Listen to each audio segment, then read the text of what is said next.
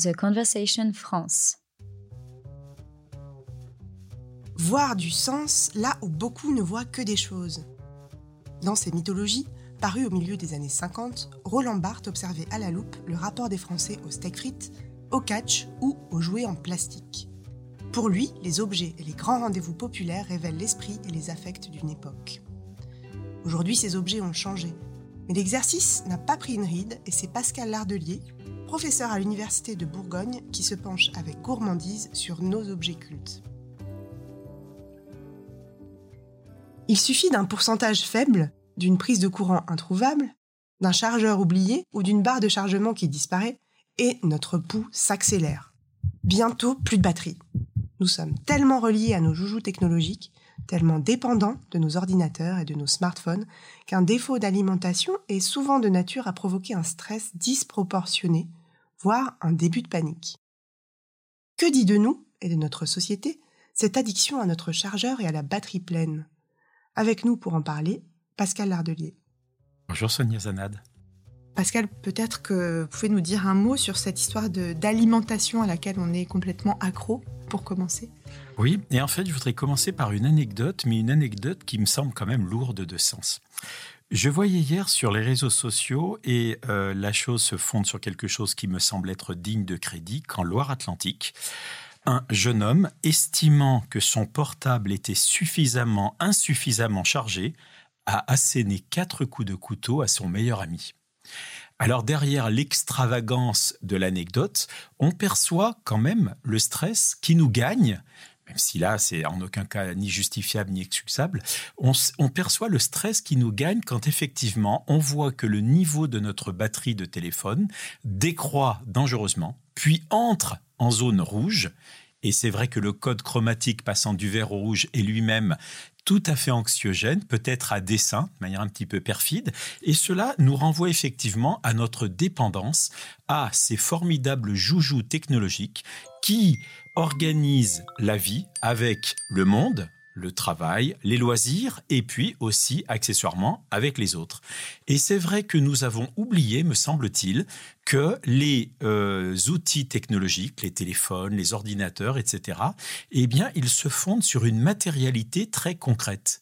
S'il y a bien un mot qui est trompeur, c'est le mot virtuel nous serions dans un monde virtuel.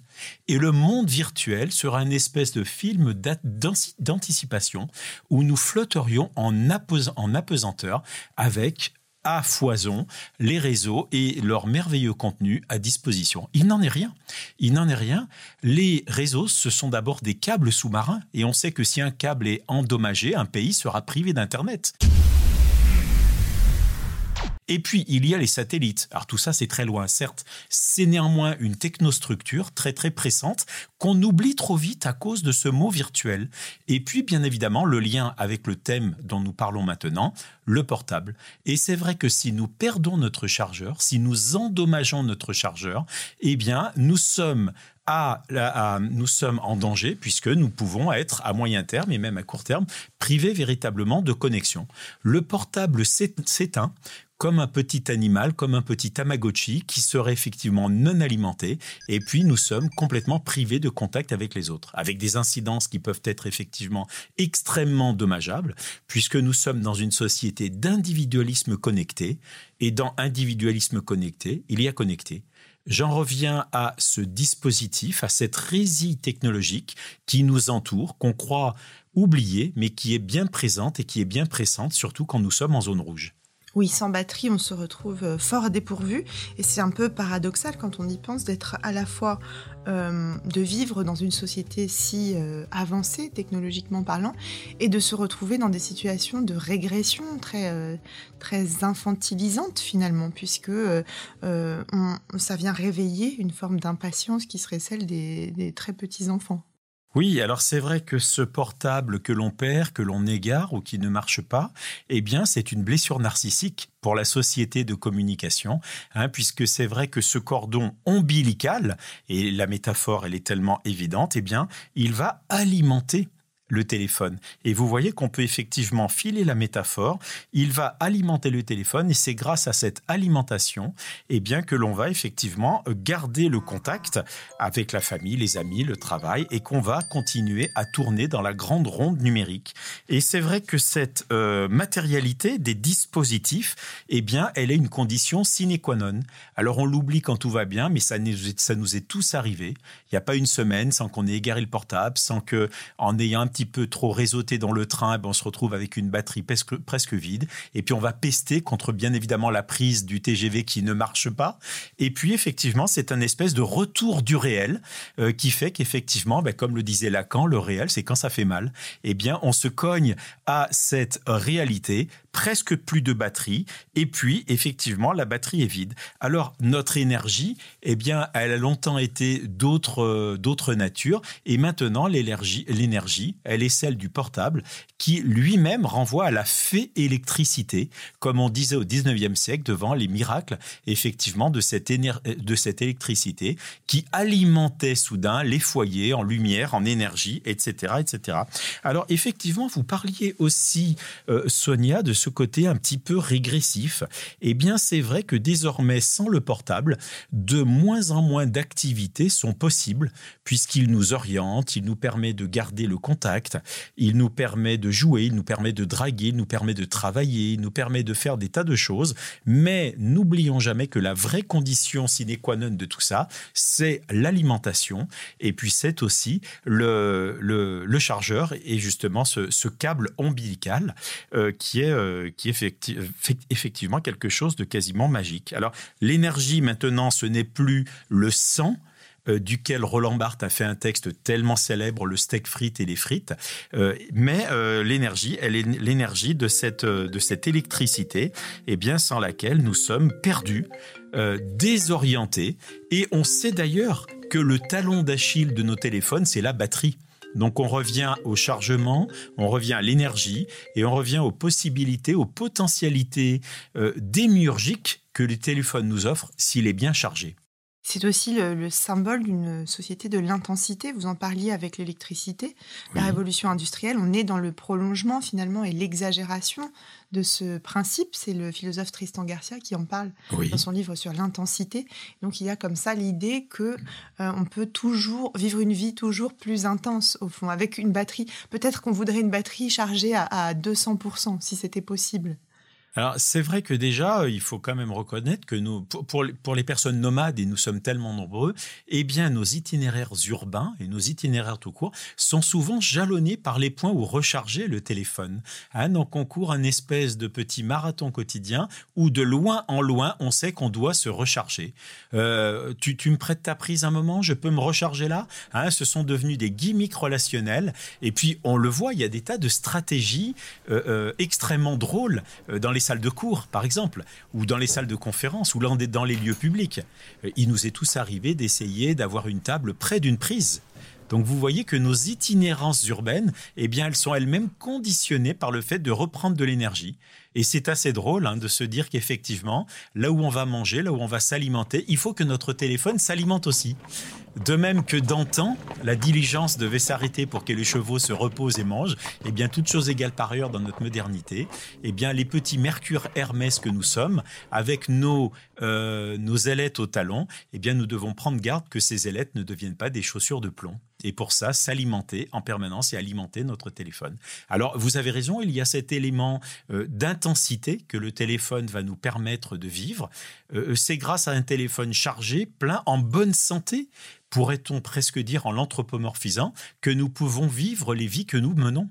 Et puis, ben, on a tellement pris l'habitude de vivre avec ces portables que euh, un problème de connexion ou une batterie vide, eh bien, c'est effectivement un drame relationnel et un drame social euh, extrêmement important.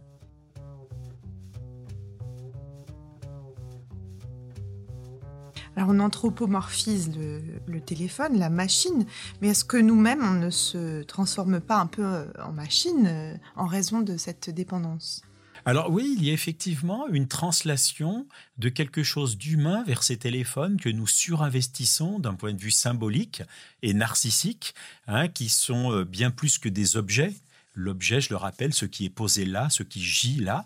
Et, c'est vrai qu'on les investit d'une dimension euh, vraiment mythologique. Hein. Il a une marque à la pomme, euh, a, su par-delà euh, toute mesure, effectivement, mettre du mythe et mettre du symbole dans ces appareils. Et puis c'est vrai que nous, eh bien effectivement, nous, nous venons en quelque sorte des androïdes ou des humanoïdes qui ne pouvons quasiment plus vivre eh bien, sans ces téléphones, ces tablettes, ces applis ces ordinateurs qui sont un prolongement et euh, dans lesquels réside notre véritable intimité et le cœur de nos relations. Oui, c'est bien de cela qu'il s'agit. Et justement, je voulais finir avec vous sur euh, le grand inspirateur de ce, cette série de podcast, Roland Barthes, puisque euh, il parle beaucoup de l'attente et il parle déjà du téléphone dans Fragment d'un discours amoureux et de, de l'attente, justement, cette attente anxieuse, amoureuse d'un appel ou d'un rappel qui qui reste complètement d'actualité euh, aujourd'hui avec les portables, avec les, textos par exemple. Est-ce euh, est-ce qu'on vit dans une société où on ne sait plus attendre et on ne sait plus donner cette dimension poétique à l'attente? Vous avez raison, c'est vrai que l'économie de l'attention, c'est un grand thème traité par Matthew Crawford, notamment dans son livre Contact.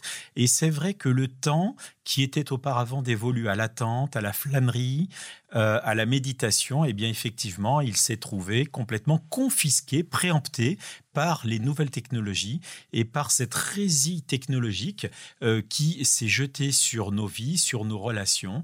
Et c'est vrai que la poétique de l'attente, euh, la poésie de la flânerie, c'est quelque chose qui est quasiment devenu impossible, hein, puisque de manière frénétique et même compulsive, nous sommes sur nos portables l'idée n'est pas d'être technophobe.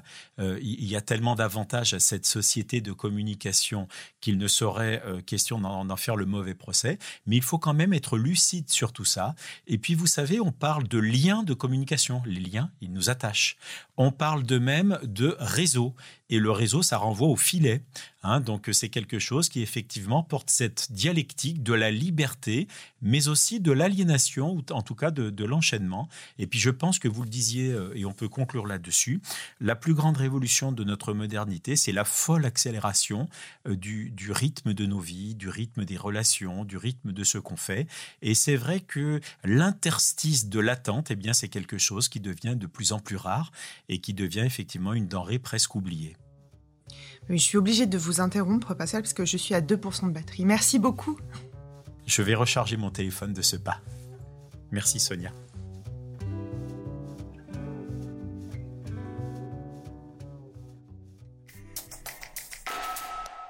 The Conversation France. In Extenso est un podcast de The Conversation. Chaque vendredi, la rédaction donne la parole à la recherche pour mieux comprendre l'actualité. Retrouvez l'ensemble des épisodes d'Inextinso et nos autres séries directement sur theconversation.com dans la rubrique Podcast.